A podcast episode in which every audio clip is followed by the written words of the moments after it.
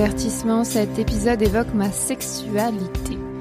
Bonjour à tous et bienvenue dans Marie sans filtre. Je m'appelle Marie Albert, j'ai 27 ans et j'habite chez mes parents en banlieue parisienne. Je suis aventurière, journaliste et autrice féministe. Je me définis comme une femme, cisgenre, célibataire, pansexuelle, blanche, jeune, mince, valide et athée.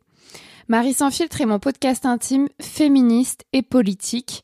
Ici, je raconte mes expériences personnelles afin de déconstruire le patriarcat. Je sors un épisode chaque deuxième vendredi du mois. Aujourd'hui, je vais vous raconter mon expérience à l'hôpital. Dans ce 40e épisode, je veux parler de la sexualité des personnes hospitalisées parce que j'ai été l'une de ces personnes et que c'est encore un sujet tabou interdit. Mais avant de vous raconter ma vie, je cite un commentaire reçu au sujet de mon podcast, justement, c'est mon nouveau rituel. Je veux citer Elsa qui, le 14 novembre 2021, a laissé le commentaire suivant sur ma cagnotte Tipeee. J'ai l'impression de mieux me comprendre par ta voix. Ton talent, ton courage et ta soif de vie me donnent de la force. Je t'envoie du soutien et du love. Merci beaucoup Elsa pour ce beau commentaire, pour ton soutien, ton love et ton soutien financier.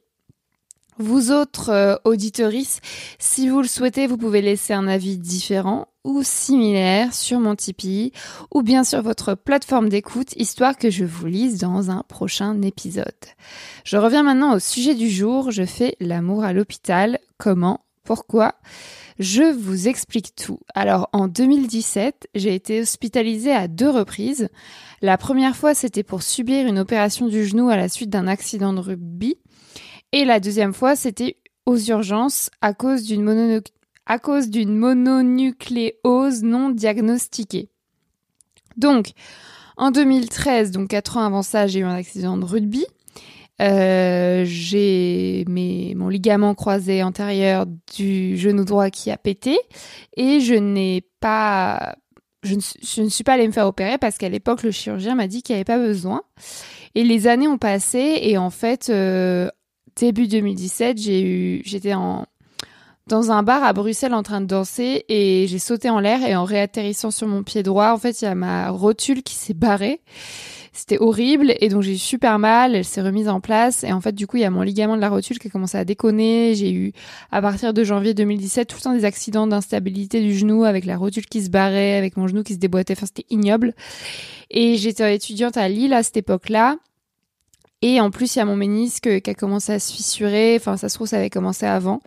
Donc, j'ai décidé de me faire opérer en septembre 2017 pour euh, réparer le ménisque, euh, renforcer le ligament de la rotule et, euh, et fabriquer un nouveau ligament croisé antérieur.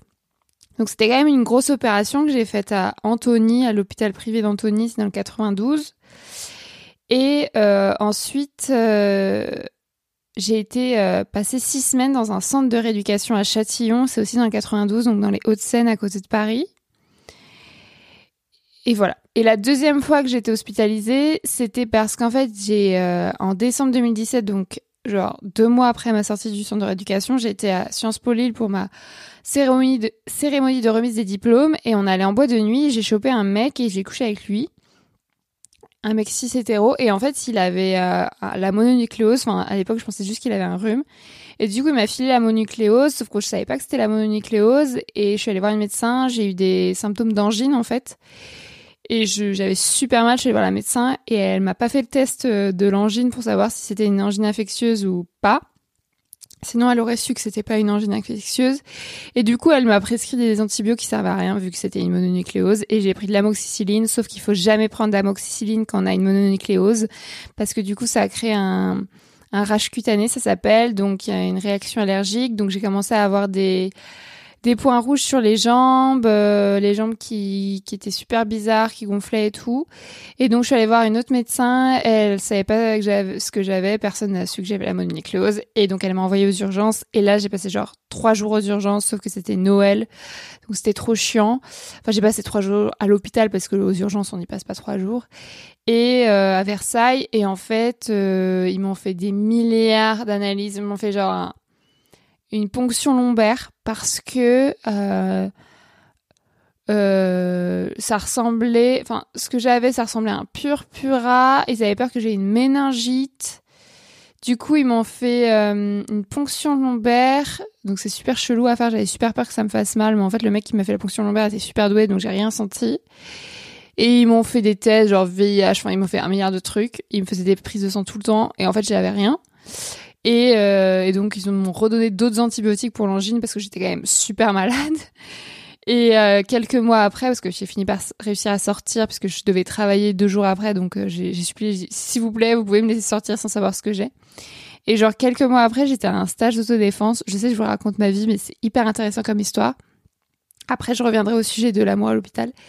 Et quelques mois après, j'étais à un stage d'autodéfense. Et là, euh, je rencontre une meuf euh, qui s'appelle Mathilde et on va boire des coups après le stage d'autodéfense et puis il y a ses potes qui arrivent en fait ils étaient étudiants en médecine étudiantes en médecine aussi c'était un mec et une meuf.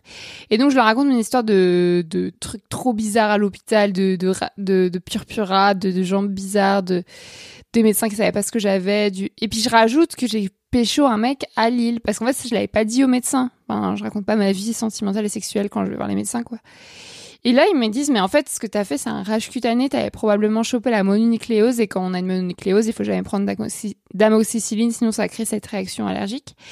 Et je dis, mais comment je peux savoir si, j'ai vraiment eu la mononucléose? Enfin, ce que vous me dites, ça a l'air vrai, mais comment est-ce que je peux vérifier ça? Et ils m'ont dit, bah, essaye d'aller voir à l'hôpital où tu as été hospitalisé s'ils ont toujours ton sang. Comme ça, tu pourras analyser le sang et demander euh, s'il y a la mononucléose dedans. Et du coup, je suis allée à l'hôpital et en fait, effectivement, ils avaient gardé mon sang. Et donc, ils, avec une ordonnance de mon médecin, ils ont pu euh, diagnostiquer que j'avais bien eu la mononucléose. Et donc, c'était bien à cause de ça que j'avais eu mon rage cutané. Et donc ça, c'est quelques mois après, juste grâce à des étudiants, étudiantes en médecine que j'ai rencontrés. Sinon, j'aurais jamais su que j'avais eu la mononucléose. Et Petit fin mot de l'histoire, mon frère a eu la mononucléose il y a quelques mois et pareil, il a eu des symptômes d'angine. Donc faut pas croire que la mononucléose c'est juste euh, genre on est fatigué pendant des mois, ça peut être aussi une énorme angine blanche et euh, sans bactéries quoi. Bref, super intéressant. Donc, euh, je vais pas raconter dans cet épisode cette histoire aux urgences parce que du coup, je n'ai pas baisé aux urgences et que ça a duré que trois jours. Mais par contre, euh, je me concentrerai sur mon expérience post-opération du genou. Donc, je me suis fait en septembre 2017 et après, j'ai passé six semaines en centre de rééducation. Et pour moi, j'assimile le centre de rééducation à un hôpital car le fonctionnement est le même. Nous, les patients, patientes, on est interdit, interdit de sortie, de sexualité, d'un tas d'autres choses. On est malade, handicapé ou en rémission. Donc en 2017, en tout, j'ai passé 54 jours à l'hôpital et je raconte euh, tout ça dans un article de mon blog intitulé justement 54 jours à l'hôpital, dont je mets le lien dans la description de cet épisode si tu veux lire, parce qu'il y a des gens qui aiment bien lire. Voilà, donc au centre de rééducation de Châtillon, dans le 92, dans les Hauts-de-Seine. J'ai séjourné de septembre à octobre 2017 pendant six semaines. Et là-bas, j'ai rencontré un mec cis hétéro blanc qui s'appelle Michael. Il a 8 ans de plus que moi, il est amputé du pied droit après un accident de parapente au niveau de la cheville, donc il a plus son pied droit. Et on, on tombe amoureux amoureuse et on sort ensemble pendant un an, ce qui est assez fort quand on sait qu'il habite à la ZAD de Notre-Dame-des-Landes et moi à Paris. Euh, nos vies, elles sont bien différentes. On vient de milieux socio-économiques totalement différents. On n'a pas le même âge. Euh, lui, il est handicapé, moi pas. On ne fait pas du tout le même métier. Et dans cet épisode, je parle de sexualité, donc pas de relation longue distance, donc vous ne saurez pas le reste de ma relation avec Michael. Euh, mais voilà. Donc, en fait, euh, ce qui se passe, c'est quand j'arrive dans le centre d'éducation, il y a énormément de personnes euh, amputées, puisque c'est un centre qui est réputé pour ça, ou juste parce que dans les centres d'éducation générale, il y a beaucoup de personnes amputées parce qu'il faut qu'elles apprennent à marcher avec leur leur prothèse. Et il y a aussi beaucoup de gens qui ont fait des AVC. Et, donc, moi, je suis en mode opération du genou, je dois passer six semaines là, donc je suis pas vraiment Je suis diminuée, genre je suis en béquille et tout, j'ai super mal au genou, mais franchement, je suis quand même là pour passer du bon temps, donc je parle à tout le monde. Et il y a, y a pas mal de vieux, il y a pas mal de jeunes, ça c'est cool. Et donc parmi les gens qui dorment sur place, je remarque ce mec qui euh, me regarde, me mate à la cantine. Et, euh, et genre, euh, j'en ai rien à foutre de lui, genre, je le trouve pas très intéressant physiquement. Mais les jours passent et je me dis tiens, tiens, je vais le pécho parce que voilà, c'est trop drôle quand même.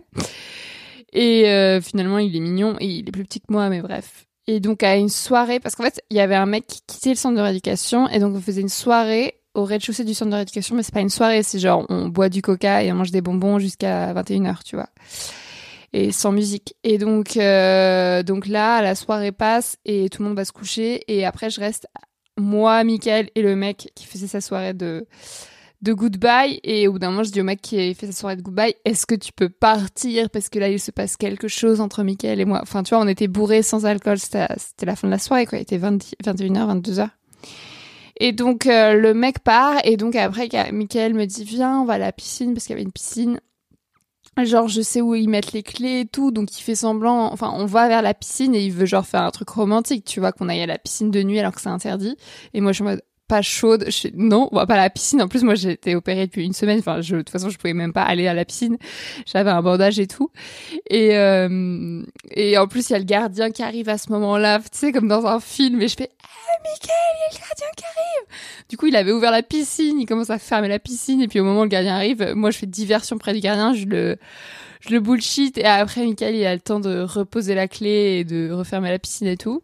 Donc finalement on va dans sa chambre et euh, qui était pas du tout au même étage que ma chambre à moi. Et, euh, et on baise. Et euh, en fait ce qui s'est passé c'est que à mon étage en fait il y a l'aide-soignante qui était ma pote aussi qui vérifiait en fait que les gens étaient dans leur chambre à 22 23 heures.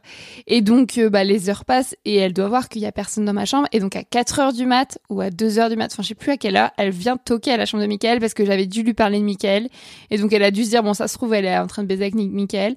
Et donc Michael il avait genre mis la table devant la porte pour que personne ouvre parce qu'on peut pas fermer nos chambres à clé. Et, euh, et, donc elle était en mode est-ce que Marie est là? Et Michael dit ouais Tu vois, on était en train de dormir, c'était trop chiant. Et euh, après, elle dit, mais il faut que Marie, rentre dans sa chambre parce qu'à 7 heures, il y a les aides-soignantes du matin qui vont lui donner le petit-déj. Et si elle est pas dans sa chambre, c'est mort. Vous allez vous faire défoncer.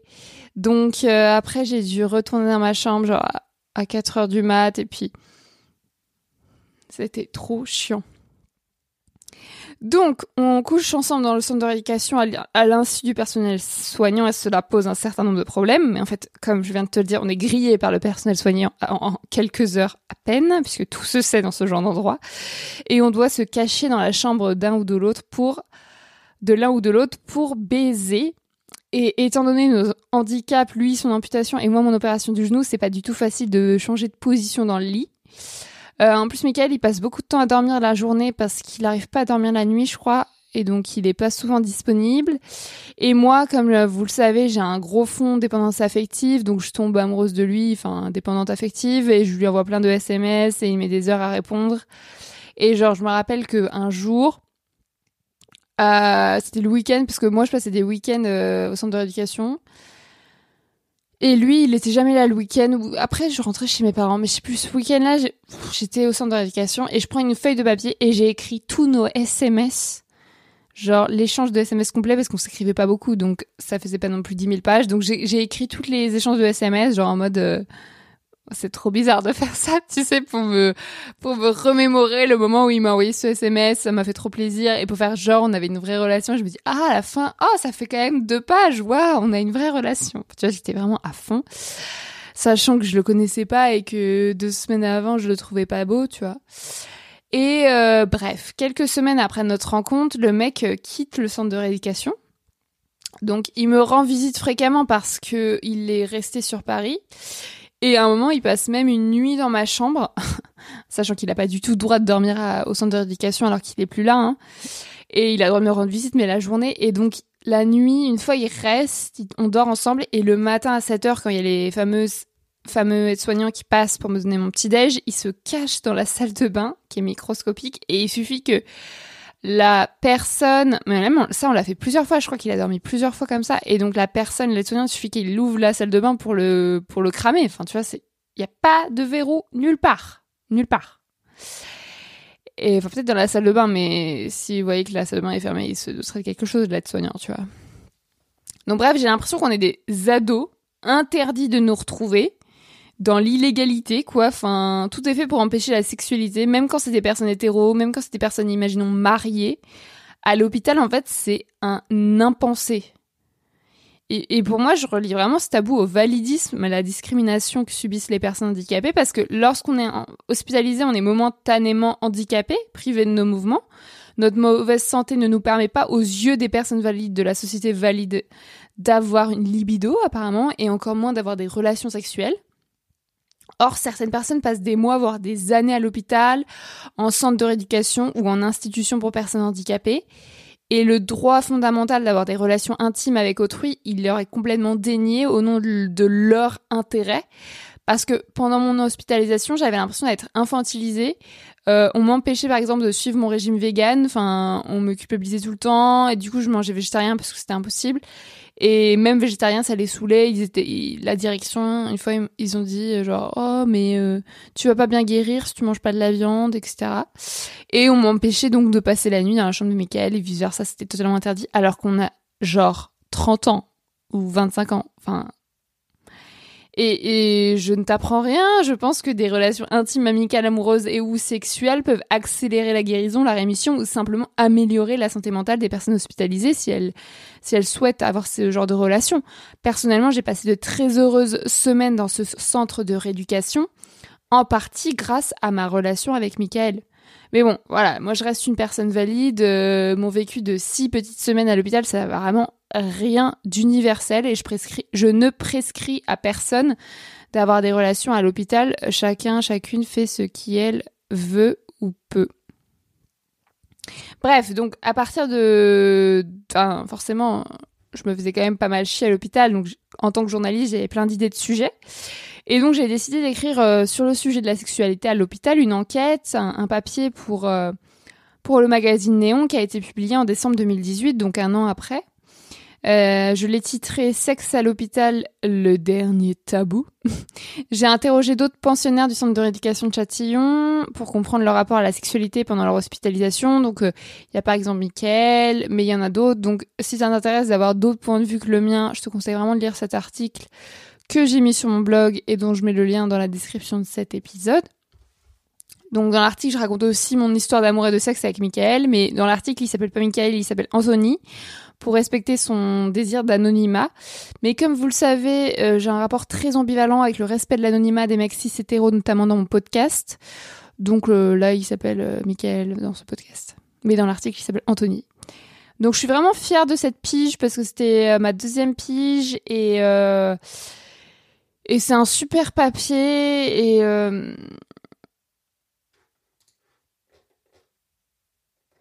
Et c'est un peu dur parce que la, plupart des personnes que j'interviewe dans le papier, elles sont pas comme moi, elles sont pas en train de dire ah trop bien, j'ai baisé à l'hôpital. Il euh, y en a qui sont super frustrés de pas pouvoir baiser, il y en a qui sont super malades et qui souffrent et, et leur euh, mariage a sombré depuis, il y a plus aucune libido de relation sexuelle. Il y en a une autre, euh, elle, c'est une dame de 50 ans qui a un AVC, elle harcèle les, les mecs, les jeunes mecs du, du centre de rééducation pour, euh, pour coucher avec eux. Enfin, vraiment, il y, a des, y a des cas euh, spécifiques et on est vraiment, euh, vraiment différents, différents. Il y en a qui ont honte, en fait, qu'on les voit à l'hôpital, donc ils osent même pas inviter leurs copines là. Il y en a qui sont vraiment mal en point à cause d'un AVC. Et puis, le rapport au corps, il change vachement. la confiance en soi, les personnes qui ont été en, en, les personnes qui ont été euh, amputées.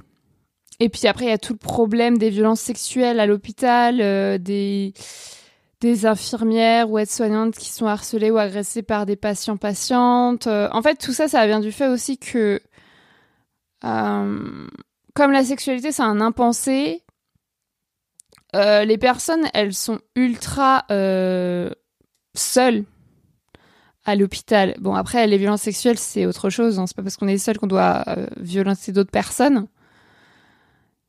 Mais il y a vraiment des énormes crushs qui se nouent. Et en fait, c'est, c'est juste un territoire euh, totalement ignoré par la pop culture. Enfin, je sais pas, il y a juste la série Les Bracelets Rouges sur TF1 où on parlait un peu de vite fait d'amour, mais c'était des ados euh, qui, qui étaient malades. Donc ça va, les ados, ils ont quand même le droit d'avoir une pas même pas une libido, juste des sentiments. Mais euh, dès que c'est plus que ouais, plus que 30, 40, 50 ans, là, il y a plus personne. voilà, moi, ça passait encore, tu vois, que je sorte avec Michael parce que c'était une relation hétéro euh, entre personnes jeunes et blanches. Mais voilà, c'est vraiment compliqué comme sujet.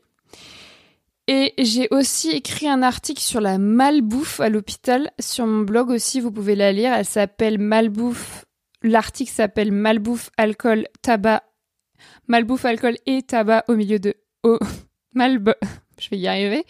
Malbouffe, alcool et tabac au menu de l'hôpital. Donc, je l'ai aussi publié en 2018. Donc, en fait, ce qui m'avait choqué à l'hôpital, c'est que on passe les, les, les gens passent euh, leur temps à nous mansplainer genre ce qu'on doit faire pour euh, pour nous remettre euh, pour aller mieux pour se guérir et tout.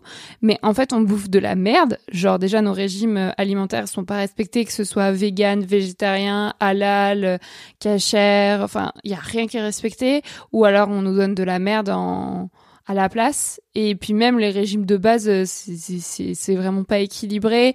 C'est ça donne pas envie de manger. Et quand on sait qu'à l'hôpital, bon, je vais pas vous apprendre, les menus sont immondes, alors que les gens qui sont à l'hôpital, elles ont justement besoin de manger et pour leur, euh, pour, pour, enfin juste pour avoir de la force, les personnes âgées et tout.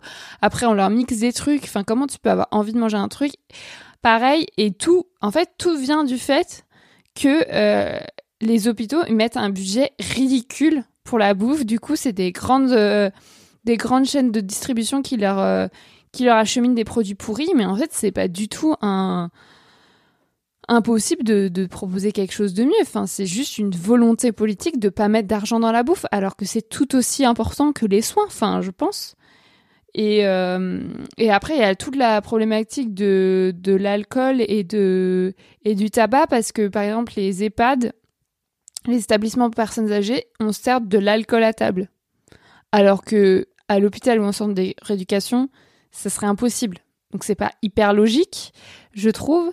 Et puis euh, du coup, comme la plupart des établissements, il n'y a pas droit à l'alcool, et ben en fait, euh, et qu'on bouffe de la merde, et qu'il n'y a pas de sexe, et qu'on se fait chier, et qu'il n'y a pas internet, ben en fait, euh, les personnes elles se réfugient dans le tabac, donc devant l'hôpital, bah, ou le centre de rééducation et tout, genre t'as des dizaines de, patients patientes qui fument. Et donc il y a des cendriers et tout. Et là personne leur dit rien. En même temps tu vas pas dire à des gens qui qui ont rien d'autre comme occupation de pas fumer. Enfin voilà quand on est malade enfin je suppose que leurs médecins leur disent quand même de pas de pas fumer. Mais tu vois c'est c'est pas du tout logique de dire vous allez bouffer de la merde. On va vous interdire euh, toute euh, toute euh, distraction. Mais par contre, vous pouvez vous niquer la santé avec le tabac. Ça, si c'est devant l'établissement, on s'en fout. Donc voilà, j'ai fait cet article parce que ça me démangeait, mais ça a déjà été fait mille fois. Euh, voilà pour l'épisode. J'espère que ça t'a plu. je... Qu'est-ce que je pourrais dire pour conclure? Moi vraiment, j'ai voulu faire cet épisode parce que ça m'a vraiment marqué. Je pensais pas du tout baiser à l'hôpital en fait. Et euh, c'était une expérience super chelou. Déjà, j'étais privilégiée d'avoir une chambre seule parce que c'est plus cher. Donc ça c'est pris en charge par certaines mutuelles, mais pas tout le monde. Donc c'est sûr que si on a une chambre partagée, bah euh, ça, enfin voilà, si on couche pas avec la personne avec qui on partage la chambre, bah du coup on peut pas inviter euh, notre partenaire dans la chambre. Euh, il y a la problématique que les aides-soignants, les personnels soignants peuvent rentrer dans la chambre à tout moment puisqu'on peut pas fermer la clé, donc il y a aucune intimité. Donc si on est en train de baiser, bah d'ailleurs on s'est déjà fait surprendre avec Michael une fois, je crois, deux jours, hein, tu vois. Genre les gens ils rentrent, c'est comme un moulin quoi, ils toquent à peine, enfin c'est c'est l'enfer. Et euh... et ouais, du coup moi, du coup moi c'est passé super vite euh, les six semaines quoi. Enfin voilà, si vous avez un, retour sur l'épisode, si vous avez vécu euh, quelque chose de similaire ou tout autre, euh, j'aimerais beaucoup avoir votre avis. Donc écrivez-moi. Euh, mon pseudo c'est Marie-Albert FR sur tous les réseaux sociaux. Vous pouvez aussi écouter mon deuxième podcast qui s'appelle Sologamy, dans lequel on décortique d'autres enjeux, les enjeux du célibat, de la vie solo, de l'injonction au couple et à l'hétérosexualité, donc euh, avec des personnes expertes chaque premier mardi du mois, Sologamy. Et pour ce qui est de Marie sans fil, bah, je reviens euh, le mois prochain, le deuxième vendredi, avec un nouvel épisode personnel. Là, j'ai fini une euh, série de trois épisodes sur le sexe. Il y avait J'arrête la pénétration, Je sors en club échangiste et Je fais l'amour à l'hôpital. Donc je pense que je vais passer à un autre registre, mais euh, c'était des sujets, des, des épisodes que j'avais en, en tête depuis des années et donc je les ai enfin faits. si vous avez aimé euh, cette série ou ce 40e épisode ou si vous aimez tout simplement Marie sans filtre, euh, c'est le moment de mettre 5 étoiles euh, sur votre application de podcast. maintenant, on peut le faire aussi sur Spotify et vous pouvez aussi lui mettre un commentaire. Je le dis à chaque épisode et personne ne le fait. Et enfin non, pas du tout personne ne le fait. Il y en a qui le font, mais mais je veux dire, vous êtes beaucoup plus prompt à m'envoyer un message, ce qui est vachement bien. Mais, mais si vous pouviez juste cliquer sur 5 étoiles, ça permettrait aussi que le, que le podcast soit écouté par plus de personnes et qu'il soit utile à plus de personnes. Donc je sais c'est très chiant à faire, mais moi des fois je me fais des sessions comme ça où je note tous les podcasts que j'aime bien et je donne 5 étoiles et je commande tous les podcasts que j'aime bien. Et comme ça on se soutient entre cons, frères, consoeurs et je trouve ça cool parce que du coup dans tous les podcasts les gens disent euh, mettez 5 étoiles et commentez sur votre application de podcast et en fait euh, c'est compliqué. Mais merci si vous le faites. euh, ce mois-ci, je veux aussi remercier les personnes qui soutiennent financièrement mon travail. Donc merci Abdel, Elsa, Manon, Lauriane, Aristide, Mathilde, Kevin, Fania, Lou, Héloïse, Thomas, Mathieu, Blandine, Tara, Florian, Ellie, Elsa, Ruth, euh, Aude et Emery pour leurs dons réguliers à ma cagnotte Tipeee. Chers auditeurs, si vous aussi vous souhaitez soutenir et rémunérer une partie de mon travail, vous pouvez vous rendre sur la page de cette cagnotte, dont j'ai mis le lien dans la description de cet épisode pour faire un don ponctuel ou récurrent. Par exemple, si vous donnez 3 euros par mois, c'est le top du top. Ça va vraiment m'aider beaucoup à développer mon travail, à continuer à faire mes podcasts. Vous pouvez aussi vous abonner à ma newsletter gratuite pour recevoir de mes nouvelles régulièrement. J'ai mis le lien dans la description. Merci beaucoup. Euh, au mois prochain pour un nouvel épisode de Marie sans filtre. Bisous, bisous.